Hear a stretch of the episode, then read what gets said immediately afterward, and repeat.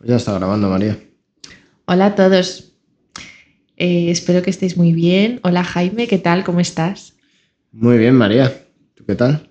¿Con qué Pues historia nos vais a delitar hoy? Muy bien. Pues hoy en Hilando la Historia vamos a hablar de un mito eh, muy antiguo. Con muy antiguo quiero decir es anterior a Zeus, porque hoy vamos a hablar de su abuelo Urano. Tenía un abuelo, Zeus. Zeus tenía abuelo y tenía padre. El padre es más conocido, pero lo del abuelo no sé yo si todo el mundo lo sabe. Pero sí, su abuelo Urano ya se las traía. O sea, que iba en la familia, ¿no? En los genes. Los genes, sí, los genes de, de los hombres de esta familia eran potentes. Así que hoy vamos a hablar de, del mito que cuenta un poco la historia de su abuelo, que la verdad que el nombre ya del propio mito es bastante revelador. Eh, ¿Quieres saber cómo... cuál es el nombre de este mito?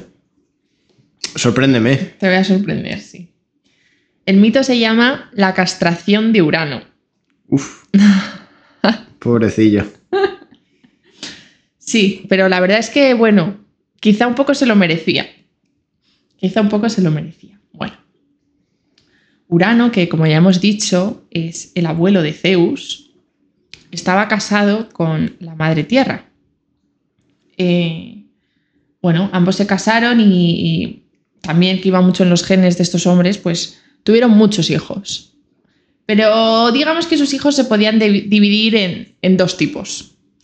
Por un lado tuvieron los titanes, que fueron un grupo de siete hombres y siete mujeres, los titanes. Yo no sé cómo te los imaginas tú, pero yo la verdad es que no me los imagino con forma de hombre y mujer.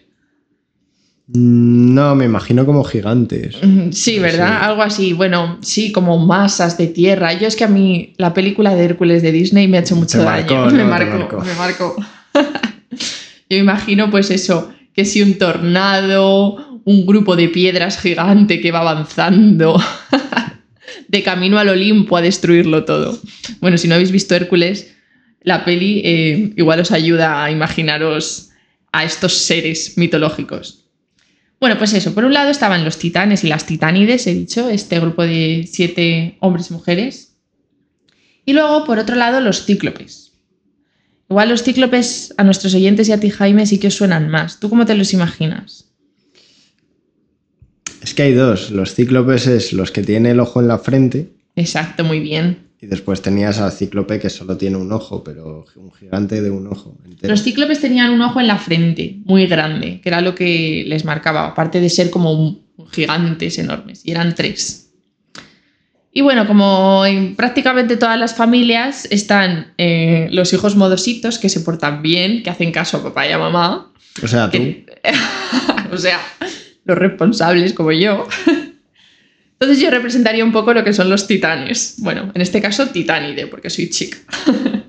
y luego, pues están pues los más rebeldes, los que van a su bola, los que les castigan más, ¿no? Que en este caso son los cíclopes, o sea, tú, Jaime. Vaya. Entonces, ¿qué pasaba? Pues que Urano, el abuelo de Zeus, estaba harto de sus hijos los cíclopes, se portaban fatal, eran los hijos rebeldes. Y ya no sabía qué hacer para castigarles y que aprendiesen. ¿Y qué idea se le ocurrió? Pues dijo, les voy a encerrar en el tártaro. ¿Qué, ¿Cómo es el tártaro? El tártaro. Pues el tártaro os tenéis que imaginar que son esas profundidades de la tierra oscuras como cavernas. Bueno, no podían salir de ahí, no podían casi moverse, una cárcel horrible. Y Urano era el único capaz de sacarles de allí. Sin el permiso de Urano no podían salir. Entonces, pues claro, estos cíclopes, sus hijos, se encerraron allí y cuando su madre, la madre tierra, la mujer de Urano, se enteró de esta decisión unilateral que había tomado su marido, se enfadó muchísimo. Porque claro, dijo, ¿cómo has metido a mis hijos en el tártaro sin mm, hablarlo conmigo antes? Y entonces dijo, ah, pues como tú has actuado por tu cuenta, ahora voy a actuar yo por la mía. Y cogió, se reunió con sus hijos, los titanes y las titánides, y dijo, chicos, tenemos que sacar a vuestros hermanos del tártaro, porque esto está fatal y no me gusta nada esta decisión que ha tomado vuestro padre. Y entonces su hijo, dentro de los titanes más pequeño, su hijo Crono, que va a ser el futuro padre de Zeus, dijo, no te preocupes, mamá, que encabezados por mí vamos a tramar un plan para sacar a nuestros hermanos del tártaro. Aquí parecía bueno y todo, ¿no, Crono? Aquí Crono sí, pero ya os he dicho que luego se las traerá. En otro capítulo os hablaremos de, de la historia de Crono. Y entonces, pues, ¿cuál fue el plan que tramaron? Pues una noche que su padre Urano estaba plácidamente dormido, imaginaroslo ahí en el Olimpo, en, en una cama de nubes. Llegó Crono con el resto de sus hermanos y cogió una hoz y sin que su padre se enterase, le cortó los cataplines. Pobrecillo. Claro. Os podéis imaginar que Urano se despertó, un dolor enorme, los huevos de Urano salieron volando y cayeron al mar. Hay un mito, que voy a hacer aquí una cuña, que cuenta que de las gotas de sangre que se derramaron al, al cortarle los huevos a Urano, eh, surgió Afrodita. Ya hablaremos de Afrodita más adelante en el podcast, pero bueno, aquí para hilar un poco las cosas y... Hombre, un poco, veáis. un poco extremo, ¿no? Que salga Afrodita de... Bueno, ya sabéis que todo en la mitología es extremo. todo es extremo. El caso es que, bueno, gracias a este castigo que, que- que impusieron los, los hijos de Urano, los titanes y las titánides a su padre, consiguieron liberar a sus hermanos los cíclopes del Tártaro. Así que este es un poco el mito de Urano, ¿eh? Que, que sí, al final, pues bueno, un castigo a sus hijos los rebeldes le salió un poco en su contra, porque más hijos yo creo que no pudo tener después de esto. No, joder, vaya dolor. La verdad es que... Es que, madre mía, vaya castigo. Vaya castigo. Vaya castiguito, ¿eh? Se, se sacó de la manga, le, le volvió atrás. Pero vamos, eh, también, oye, contaros, como este es nuestro primer po- podcast, pues contarles, ¿no? Un poco qué vamos a hacer, que contamos primero el mito y después lo hilamos un poco, ¿no? Eh. Con algún tema de actualidad o de que nos parezca. Sí, o algún tema así que nos afecte hoy en día. Claro. Y aquí viene el, el kit de la cuestión, ¿no? Kit. Es castigar o no castigar, o qué tipo de castigos son más efectivos o no, porque en este Mm. caso, Yo De- sí, ¿cómo se castiga una rebeldía, no?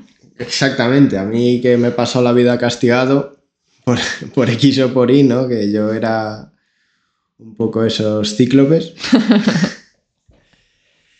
¿Funcionan de verdad los castigos? Sobre todo, en el colegio, ¿funcionan? ¿Hacen que te comportes mejor o simplemente acumulan odio? Claro, yo creo que obviamente, y gracias a Dios hoy en día se trabaja más estos aspectos, el castigo siempre tiene que venir acompañado de una enseñanza.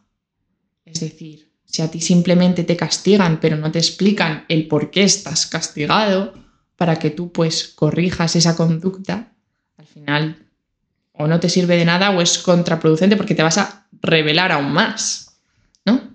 Sí, exactamente, no sé, o sea, era castigarte por castigarte, ¿no? Hay veces que te dicen castigado por tal. Muy bien, ¿qué pasa con eso? Claro. ¿Es realmente malo? Entonces, claro, llegas a la conclusión de que te tienen manía los profesores, por ejemplo. Exactamente, ¿no? Lo típico de es que he suspendido porque me tiene manía el profesor. No, a ver, por eso yo creo que siempre que, que se hace algo mal, eh, aunque sea una sea muy pequeño el niño al que se le está castigando, hay que intentar enseñarle el por qué su comportamiento ha sido el erróneo, no simplemente llevar a cabo un castigo porque al final es que no va a entender qué está pasando. Claro, es que al final un castigo tiene que ir, aprende de tus errores, ¿no? Tienes que equivocarte, hay que equivocarse, hay que tratar de comportarse lo mejor posible, lógicamente, pero si te equivocas, aprende de ello. ¿Sabes? Si, si la has cagado, la has cagado y te castigan. Yo asumo mis castigos, todos los asumo. Si no hay ningún problema. pero que sepa por qué es y Claro. cómo lo puedo resolver, ¿no? Exacto. Porque si no lo volveré a cometer una y otra vez. Y hay veces que me castigaban y era como, vale, me has castigado y, Hmm. ¿y qué? Me castigas en mi habitación. O me Exacto. castigas, me quedo sin patio. Yo tengo una, una historia muy graciosa. Pues yo debía estar como en tercero de primaria y mi madre eh, tenía tutoría con mi profesora.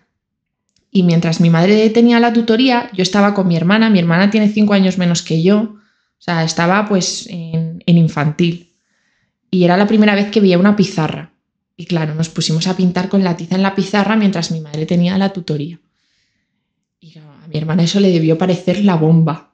¿Y qué pasó? Que llegamos a casa y mi hermana se cogió un boli o un rotulador, un lápiz, no me acuerdo el qué, y se puso a pintar todas las paredes. Porque claro, ella creía que eso estaba bien. Y, por ejemplo, en ese caso, si a mi hermana la hubiesen castigado sin, haber- sin explicarle el por qué estaba mal, no lo hubiese entendido. Porque claro, si tú lo piensas, para ella, pues era normal. Si había pintado antes en una pared, ¿por qué ahora no podía pintar en esta otra, no? Hmm. Ese es un ejemplo, yo creo, bastante claro de decir, claro, tú le tienes que explicar que son dos cosas diferentes y el por qué en, un sitio está bien y en el otro está mal. Exacto, pero eso también me pasó a mí con los sofás. Mi ¿Así? hermano pequeño los pintó enteros los sofás. ¿Y eso y cómo fue? A ver, cuéntanos. Pues eso lo saben mejor mis padres, pero vamos, fue que de repente un día se despistaron, lo típico, eres padre, te despistas Sí. y aparecieron los sofás pintados de rotulador enteros. Y eso no salía. Eso no sale, eso no sale, así que hubo que darle la vuelta a los. Ahora ya está. Resuelto, pero sí, sí, sí. Luego también está por el otro lado el otro espectro de si no castigas, ¿qué pasa? Claro, ¿No? Si no castigas. mm, Es que, a ver, mm, el castigo yo creo que también tiene que ir un poco de la mano de lo que has hecho mal. Porque... Claro, pero si tú haces mal algo, te dicen, oye, no hagas mal eso. Y no hay un. Que te priven de algo, ¿no? De... claro, no hay un castigo, funciona. En niños pequeños, no funciona. Mm. O en adultos, funciona, no funciona. Porque claro, a un adulto cambiarle una suposición suya, un pensamiento suyo es mucho más complicado que a un niño. obviamente. Sí, sí, así es.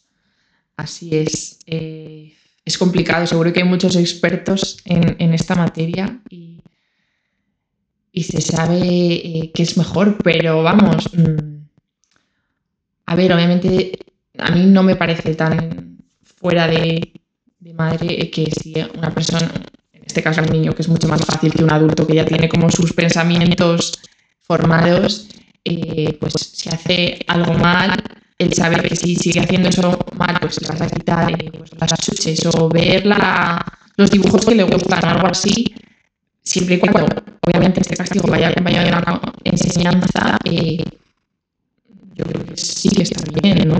Porque si no, al final, si no tiene como a lo mejor ese esa cosa de decir, es que si me porto, si, si me porto mal me van a quitar las chuches, ¿no? O algo así. Claro, pero tú al final acabas asociando esa acción mala con que te quiten las chuches. O sea, y acciones malas las puedo cometer, hay cientos, miles, y se me ocurren en cada trasada que puedo hacer. Aparte, ¿sabes? Sea, de cada cosa podría sacar 20 millones de cosas malas y podría hacer. Claro, corregir todas esas malas complicado.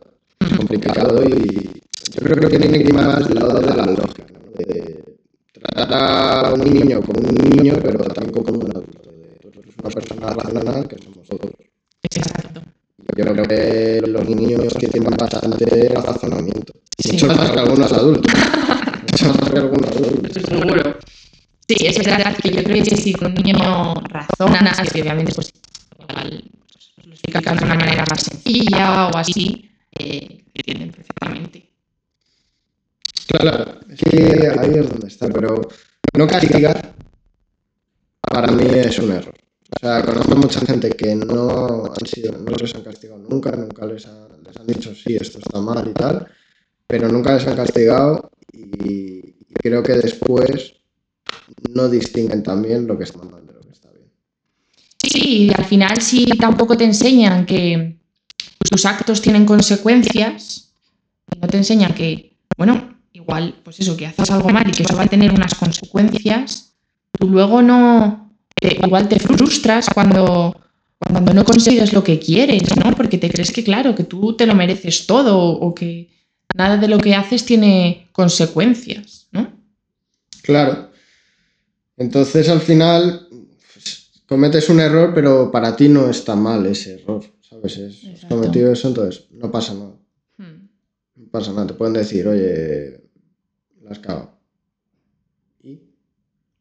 ¿Sabes? Así es. Qué complicado, ¿eh? Eso de ser padres. Madre mía. Suerte que no somos. Eso. Suerte que no somos. Pero bueno, eh, es un poco las enseñanzas que nos, que nos dejan los antepasados nuestros, ¿no? Un poco Sí, cómo se pueden hilar estas cosillas, que yo creo que es muy interesante. Muy bien, pues yo creo que ya vamos a ir cerrando.